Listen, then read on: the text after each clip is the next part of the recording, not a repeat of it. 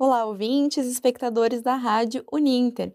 Sejam bem-vindos ao programa Café e Conhecimento, uma parceria da Rádio Uninter com a Escola de Gestão Pública, Política, Jurídica e Segurança. Eu me chamo Daniele e o nosso tema de hoje é a importância da proteção de dados para a redução de custos de transação.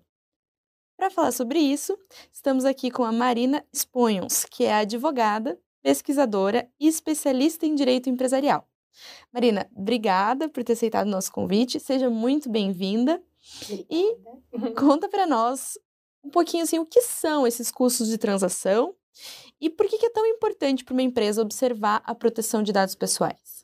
Então, primeiramente, boa tarde a todos. É um prazer né, estar aqui. Agradeço o convite. Uh, Quero aproveitar essa oportunidade para trazer um viés um pouco diferente sobre a proteção de dados, que a gente sabe que todo mundo está falando, é um tema que desde o advento, né, desde a entrada em vigor da LGPD, todo mundo quer falar sobre, mas ninguém tem visto, ninguém, eu diria que assim, tem sido difícil a gente encontrar pessoas que têm vislumbrado a proteção de dados como um investimento, como algo que pode ser lucrativo para o negócio. Então, eu, eu queria trazer esse viés na nossa abordagem hoje. Então, para iniciar, custos de transação, é, é, uma análise que a gente faz é da economia dos custos de transação. Então, na verdade, ela é uma teoria econômica desenvolvida por Ronald Coase, por Williamson, é, por Douglas North. Então, assim, a gente tem uma base da teoria do, da economia institucional e da economia dos custos de transação. Então, é uma análise econômica que a gente traz para o âmbito jurídico. E o que, que a análise dos custos de transação ela fala basicamente de uma forma muito sintética aqui? Ela faz uma análise de que existem vários custos que devem ser levados em consideração por um negócio, por uma firma, né, por uma empresa, que não apenas aqueles custos financeiros.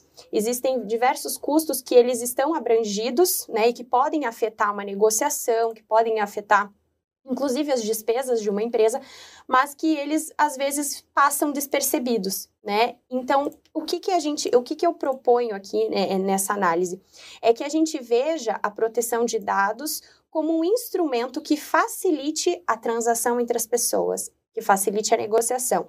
Então, quando eu falo da proteção de dados como um instrumento de facilitação da negociação, a gente fala de, um, de uma ferramenta que o direito tem, que ela pode auxiliar a gente a fazer com que as pessoas elas se sintam mais confiantes na hora que elas estão fazendo a negociação, que elas se sintam mais próximas. Porque uma, dos, uma das grandes dificuldades que a gente tem quando a gente está negociando ou efetuando uma contratação, elaborando qualquer tipo de transação, é fazer com que as partes se sintam confortáveis, com que elas se sintam realmente é, ligadas naquele ambiente, né? Que elas se sintam integradas naquele contexto.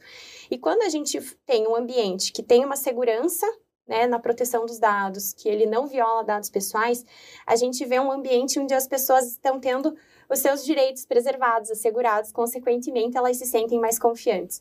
Inclusive, existem estudos que comprovam é, de que as pessoas, elas existe, elas hoje em dia demandam muito mais uma confiança das empresas da onde elas compram. A gente fugindo um pouco da ótica empresarial e partindo para uma ótica do consumidor. O consumidor ele se preocupa né? Então, eu vou comprar de empresas que estão cuidando dos meus dados ou eu vou comprar de uma empresa que ela simplesmente não está dando bola, vende meus dados para uma outra, terceira, e eu não fico nem sabendo.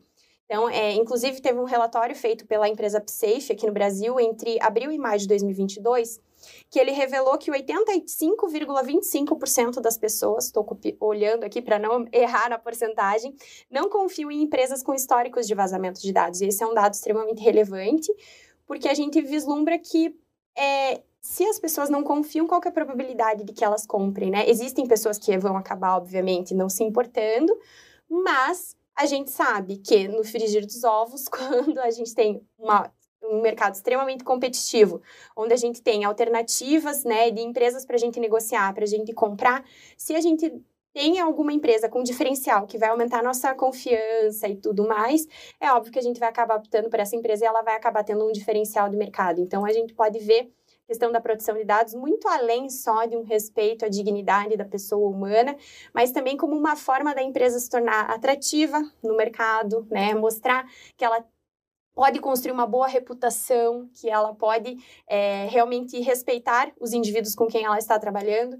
Então, eu acho que o viés de quando a gente fala de custos de transação é visualizar a proteção de dados como uma forma de aproximar as pessoas, de diminuir os atritos, de diminuir os conflitos e fazer com que as pessoas consigam negociar da forma mais salutar possível.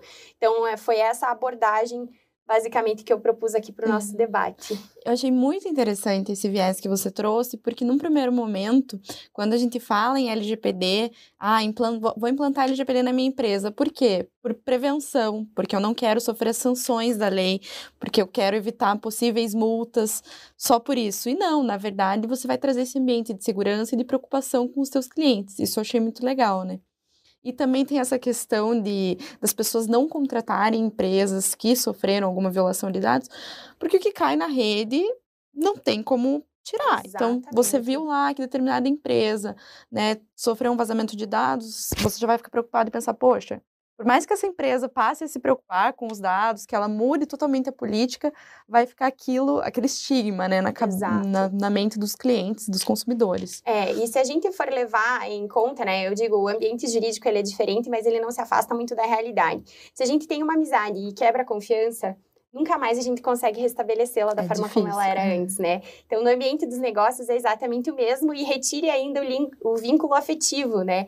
Então, se a gente for ver essas empresas, por exemplo, vamos raciocinar, se fosse um banco cometendo uma violação de dados, onde ele divulga é, dados bancários dos seus clientes, é, dados pessoais, como CPF, nome, inclusive se a gente for cogitar que já tivemos casos de vazamento de senhas de banco, pense na gravidade disso, que pessoa que né, teria, se sentiria confortável, é muito grave, né? né? A gravidade é extrema.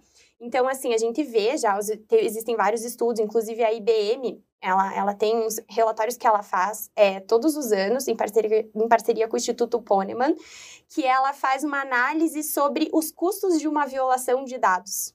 E é muito interessante, porque a gente sabe, a IBM é uma empresa do ramo da tecnologia, então, por óbvio que ela sempre vai vai defender artefatos, né, que sejam que sejam favoráveis à proteção de dados. Mas é muito interessante os dados que ela traz, porque são todos os dados na casa dos, mil, dos milhões de dólares, né? Então, as violações são caríssimas. Inclusive, quem tiver interesse, quiser dar um Google para pesquisar, os relatórios são extremamente interessantes.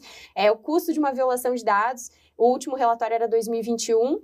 Ele tem números expressivos com relação a isso e a gente realmente vê que o maior impacto não está em multas e indenizações. Não é financeiro. exatamente, hum. casos paradigmáticos aqui do Brasil. Violação de dados do Banco, é, do banco Inter, quando teve o um incidente em 2018, da Netshoes. É, eles fizeram acordos com o Ministério Público do Distrito Federal que foram acordos que não tiveram, assim, se a gente for ver a gravidade da violação de dados, a repercussão econômica, obviamente, foi grande, mas É não... isso que eu pensei, não é financeiro no primeiro momento, né? Mas vai se tornar Exatamente. porque vai causar perda de cliente. Né? Exatamente. Né? Então, o que a gente verifica, assim, principalmente nos relatórios que a gente extrai, é que quando a gente tem um incidente de violação, acaba diminuindo a receita da empresa. Por quê? Porque aumenta a rotatividade de clientes, aqueles clientes que você tinha, que normalmente estavam confiando em você, acabam né, é, saindo, procurando outros é, competidores no mercado, é, aumenta os custos para a realização de novos negócios, porque você precisa tentar convencer novos clientes a confiarem em você e a negociarem com você. Você precisa se tornar atrativo e mostrar: olha, eu corrigi aquele erro que eu cometi. Ou, se você não cometeu, eu sou comprometido em proteger os dados dos meus clientes. E hoje em dia, eu acho que também as empresas não estão tendo a noção da importância de você fazer uma implementação correta da proteção de dados, né? Porque, assim, falar só em proteção de dados é importante, é óbvio que ela é importante, mas a gente precisa ter meios de efetivá-la, né? Então, assim, é óbvio que tudo isso que a gente está falando aqui de importância da proteção de dados, ela é extremamente importante e ela é uma ferramenta fantástica para a promoção da democracia, da pluralidade de ideias, da preservação da personalidade. No entanto, efetivamente, a gente precisa de meios para implementá-la, né? Não é à toa que a gente tem o direito à autodeterminação informativa como um dos fundamentos é, no artigo 2 da LGPD, que é, se a gente for ver com base na GDPR, né, da União Europeia, a gente extrai que o direito à autodeterminação nada mais é do que uma ferramenta para que a gente consiga fazer funcionar essa proteção de dados, porque é o direito que assegura que as pessoas têm o direito de controlar os seus dados pessoais, né? Então, é, é se não tiver esse controle assegurado, de nada vale a gente estar tá tendo essa discussão. Então, efetivamente, a gente precisa que as empresas levem a sério isso e que elas enxerguem que hoje em dia a gente está lidando com um público muito diferente do de antigamente. Hoje em dia, as pessoas efetivamente estão se importando e estão conscientes de, do que está acontecendo né? e dos né? seus direitos, né? Então, quando a gente tem uma população que está ficando mais é, aberta mais ao ativa, né? mais ativa, né? Essa demanda também tem que ser correspondida pelas empresas. Então, e isso impacta. Se não tiver esse retorno, é inevitável que os negócios sejam afetados. Sim. Marina, nós temos uma pergunta até que vai mais ou menos nesse sentido, e eu quero deixar também aberto aqui para vocês que, tão, que estão nos assistindo, é, o chat aqui no YouTube, eu estou acompanhando. Temos o chat no Facebook também, se, né, porventura quiserem fazer alguma pergunta lá, uh, o pessoal aqui da rádio me passa e a gente passa para a Marina. É, nós temos a pergunta da Adi. É, boa noite. Ela diz aqui: quanto à gestão de tecnologia da informação, o que pode ser feito para que crie-se uma segurança ao usuário, cliente? Boa noite, boa tarde, né? Já estamos hum. iniciando a noite. Boa noite, Edi. Obrigada pela sua pergunta. Então, efetivamente, eu acho que no que tange a segurança tecnológica, a cibersegurança, né? A segurança da informação, é o que hoje em dia a gente tem visto muito são diversas empresas do ramo da tecnologia estão desenvolvendo softwares, diversos programas para serem utilizados pelas empresas para assegurar que elas consigam ter um controle melhor dos dados dos clientes, para que elas tenham uma proteção muito maior contra vazamentos. Tanto que a gente vê que existem determinadas empresas que elas possuem um, um artefato tecnológico de segurança muito maior e que, por exemplo, a empresa Bitcoin, se a gente for ver, é, a gente entra, tem um site, eu não me recordo agora, que a gente consegue ver é, com relação aos ataques cibernéticos, é, qual que é a porcentagem de retorno que eles têm em questão de, acho que uma hora, se eu não estou enganada. E a gente vê o da Bitcoin um retorno baixíssimo de, de, de, de, é, de ataques bem-sucedidos, enquanto a gente vê outras empresas de, de criptomoedas que o retorno é alto de, de violações de, de ataques, né? Desculpe. Uhum.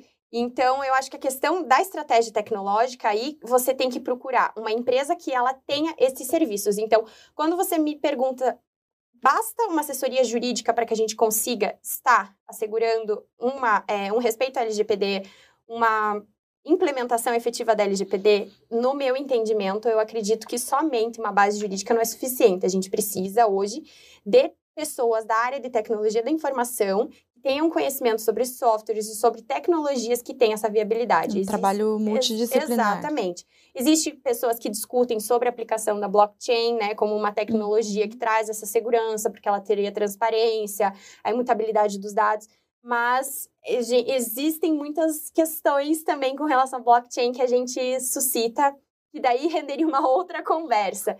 Então, a, a minha sugestão de uma pessoa da área jurídica é a gente, infelizmente, no direito, a gente constata, né, as lacunas e a gente vê aonde que existem as falhas, mas a implementação e a solução é um profissional técnico da área de tecnologia da informação.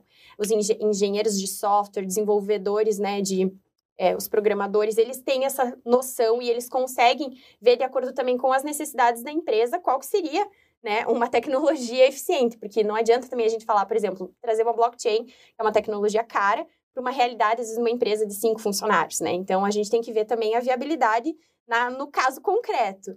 Então, é, hoje em dia, a minha, o meu conselho, né, a minha orientação é de que as pessoas elas busquem uma assessoria jurídica e técnica. Porque o jurídico ele vai te dizer, olha, o técnico tá, ele vai perguntar para o técnico, você está segurando tais, tais, tais coisas. Daí o técnico vai dizer, consigo fazer isso, não consigo fazer isso. E é óbvio, fica a cargo da empresa verificar os custos que ela entende pertinentes ou não. Mas hoje em dia existem já empresas que são da área técnica com programas já prontos para serem implementados em empresas. É bem interessante, hoje em dia a gente já tem uma, um mercado bem avançado nesse sentido. Obrigada, de agradeceu aqui no chat. Também quero deixar boa noite à professora Jennifer Manfrim, que está nos assistindo. Hum, abraço, professora, e... prazer.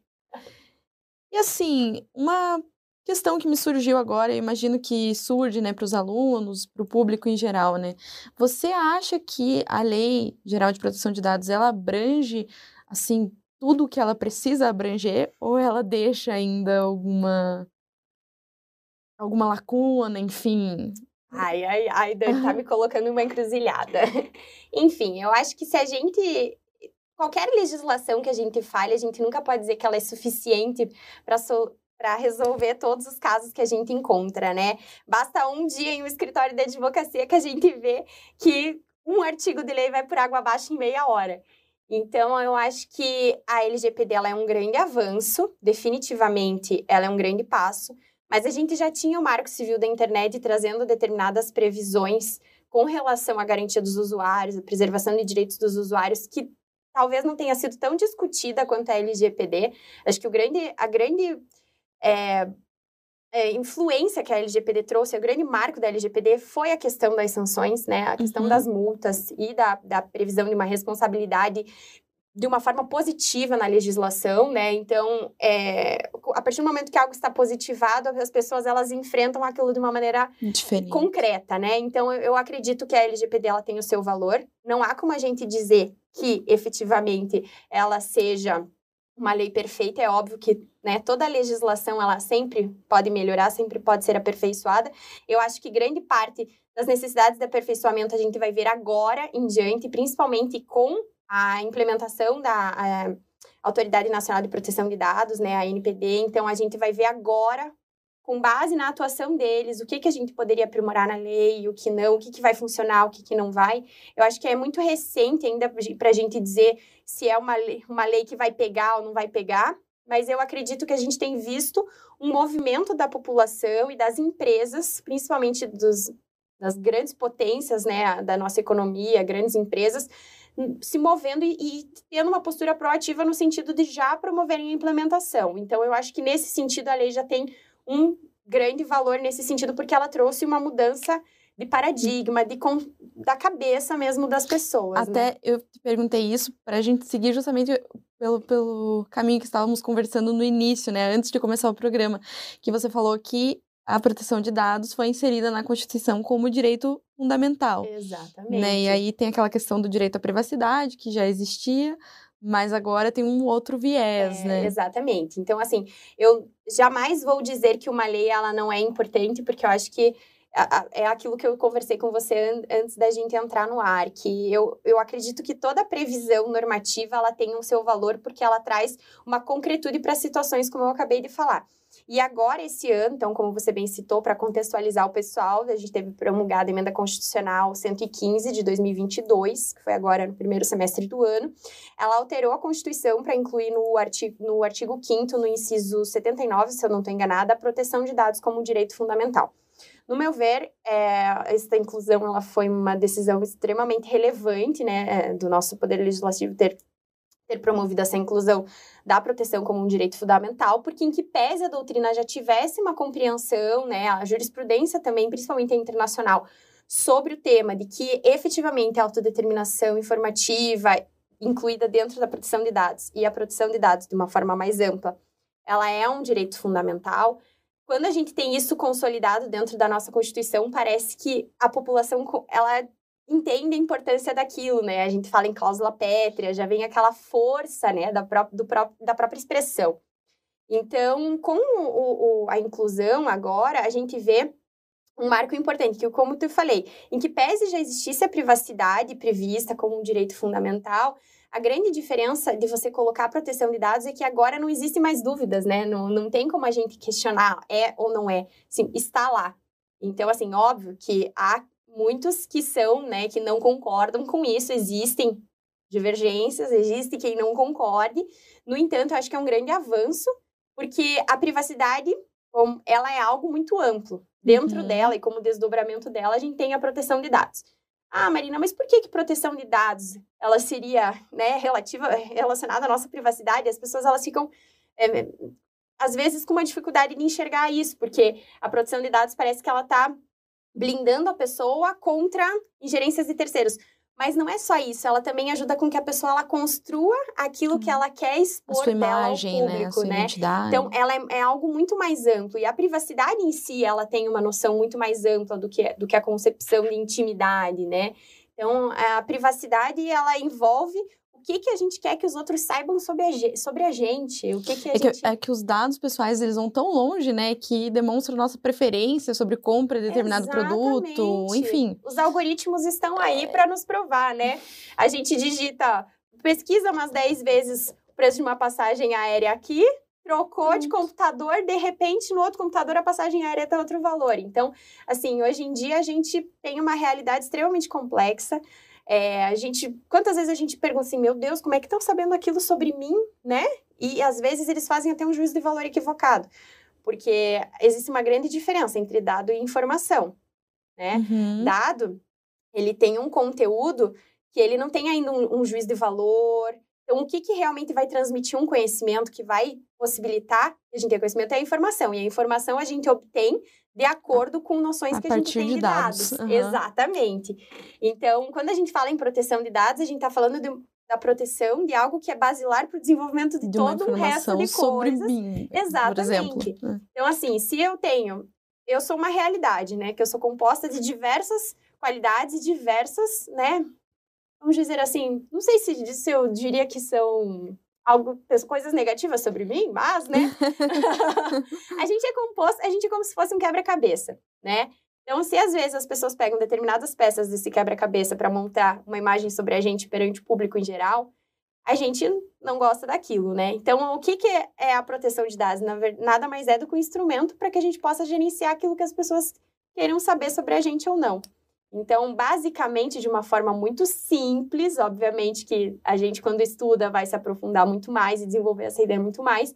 Quando a gente fala de proteção de dados, a gente está construindo aquele quebra-cabeça que a gente quer que as pessoas saibam sobre a gente, consequentemente, como que a gente quer se expor perante os outros e dessa forma, como que a gente quer participar da nossa sociedade, como que a gente quer ser respeitado enquanto pluralidade de ideias, de personalidades.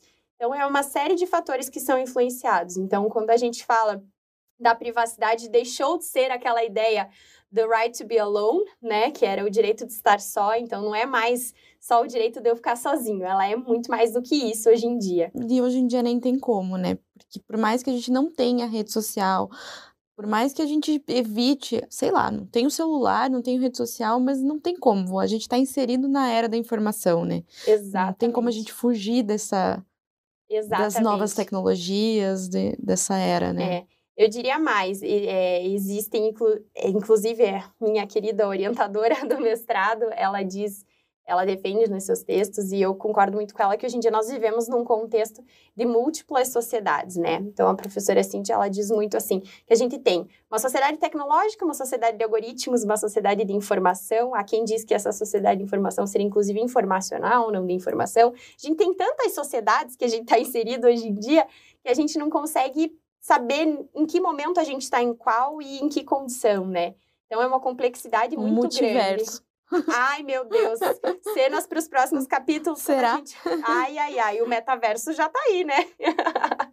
É verdade. E, e não tá para brincadeira. As repercussões são muito são graves, são sérias. Então, Também é um tema interessante, né, para um próximo programa, de repente. É, vamos conversar sobre isso. Vamos, tem, tem, muito, tem muito, muito pano para manga com relação é. ao metaverso. É, até te pergunto, assim, essa questão da LGPD, porque como a gente está nessa era de informação, nessas múltiplas sociedades que você comentou, né?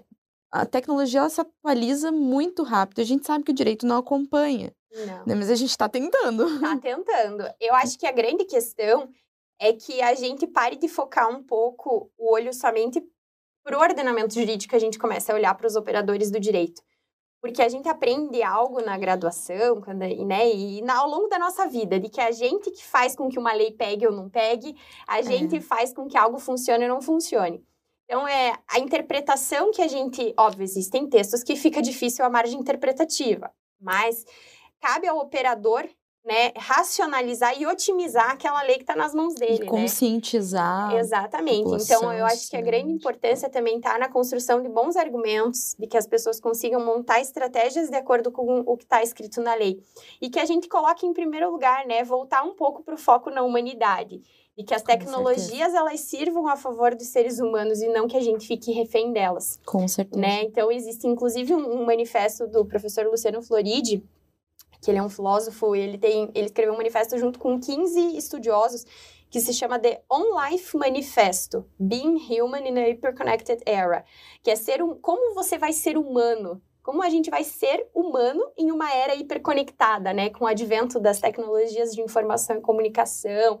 É algo muito complexo, né? Até o próprio exercício do ser humano é complexo, né? Então, não é somente a questão de propriedade, a questão da negociação, é como que a gente vai exercer nossa individualidade. É, é algo muito que a gente expressar os nossos sentimentos verdadeiramente. exato, né? exato. Então, Já acaba assim entrando tendo uma questão psicológica. Totalmente, totalmente. E eu acho que a grande questão que a gente está vendo já nos cursos né, de graduação que a gente vê é uma interdisciplinariedade. Está cada vez mais clara a necessidade de uma interdisciplinariedade entre as matérias. Eu já falei aqui de economia, se a gente começar a falar, eu já vou é, puxar para a área da psicologia, né? Tenho, tenho psicólogas na minha família que me trazem uma abordagem assim que eu falo, meu Deus do céu, né? Que é importante também para a gente trazer qualidade de vida. E quando a gente fala também em proteção de dados, a gente fala em, em um valor que está diretamente atrelado à dignidade da pessoa humana, Sim. né? Porque você está falando em como que eu vou garantir uma existência digna dessa pessoa. Não é só uma existência, né? Porque não basta a gente assegurar que todo mundo esteja vivo. É o que a gente quer que todo mundo viva bem, com qualidade, Exato. que interaja, tenha relações né, duradouras, sadias.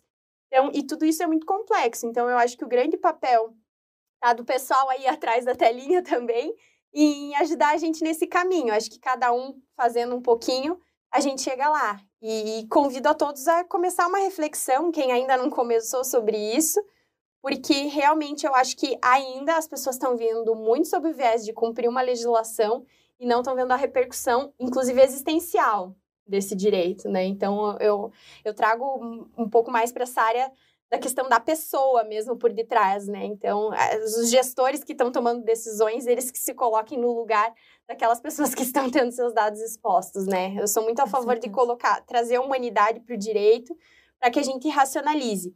E que tire o direito um pouquinho da é caixinha. É uma ciência social, né? A gente tem Total. que se preocupar com o ser humano, né? E claro, para além do direito, falando dos gestores de empresas, no mesmo sentido, né? A preocupação maior tem que ser com o cliente.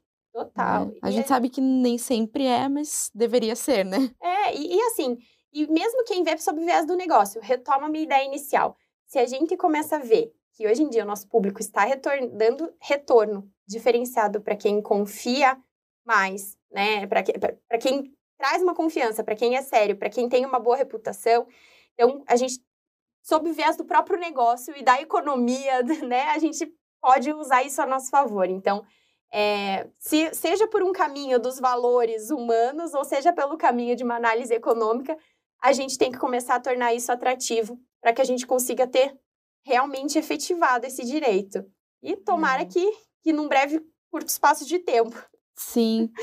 Marina, infelizmente estamos encerrando o nosso programa, temos aí dois minutinhos e eu queria pedir para você deixar uma dica para os nossos ouvintes, para os nossos alunos, o que, que você poderia deixar de dica assim sobre esse, esses temas, né, que foram vários tão importantes que, que você tratou hoje aqui com a gente.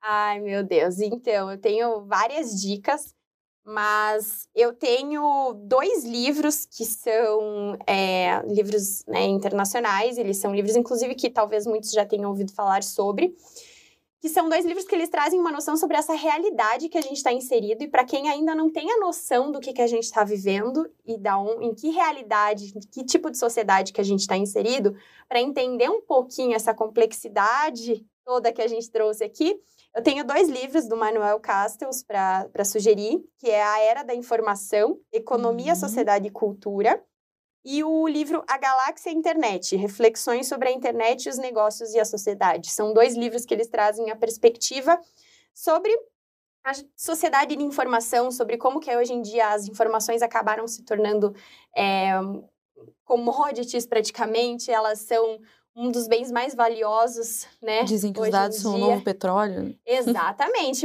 e, e, e, olhe que não tiro razão disso. Errado não tá. Errado não tá. então, eu acho que é, que é muito interessante esses dois livros do Manuel Castel. E também o livro Everywhere, The Downing Age of Ubiquitous, Ubiquitous Computing, que é do Adam Greenfield, que ele traz, sobre, ele traz a ideia do paradigma do everywhere, que ele diz que hoje em dia nós estamos todos rodeados o tempo todo de tecnologias where, né? Então, era software, hardware, o tempo todo nós estamos rodeados disso e não adianta a gente dizer que não, porque é aquilo que você falou. Inevitavelmente a gente tá. E mesmo que. E se a gente for parar para pensar, até mesmo para sobreviver, né? Então, basta cair num hospital, que hoje é inevitável que a gente não precisa da tecnologia. Sim, vai ser feito um cadastro, né? enfim. E, e o meu recado final é: a tecnologia tá aí. A gente não pode lutar contra ela porque a gente estaria obstaculizando, né, toda uma evolução social e tudo mais. A grande questão é como a gente fazer com que ela seja usada a nosso favor. Então, Exatamente. É um, um passinho de cada vez. Marina, perfeito. Muito, muito obrigada. Acho que foi ótimo, assim, né? Foram muitas reflexões. A gente traz um tema que se desdobra em vários. O pessoal tá elogiando aqui no chat, gostaram muito. Então, te agradeço. Deixo o convite para uma próxima conversa. Quem sabe sobre o metaverso. Quem sabe? Vai ter Teremos muitas né? discussões sobre isso. Mas eu acho que é um assunto importante para ser tratado. Com certeza. E estamos aqui no limite do nosso tempo. Quero agradecer a todos que nos assistiram e deixar um abraço especial para a idealizadora do nosso programa, a professora Daniela Assad. E uma boa noite a todos e até a próxima.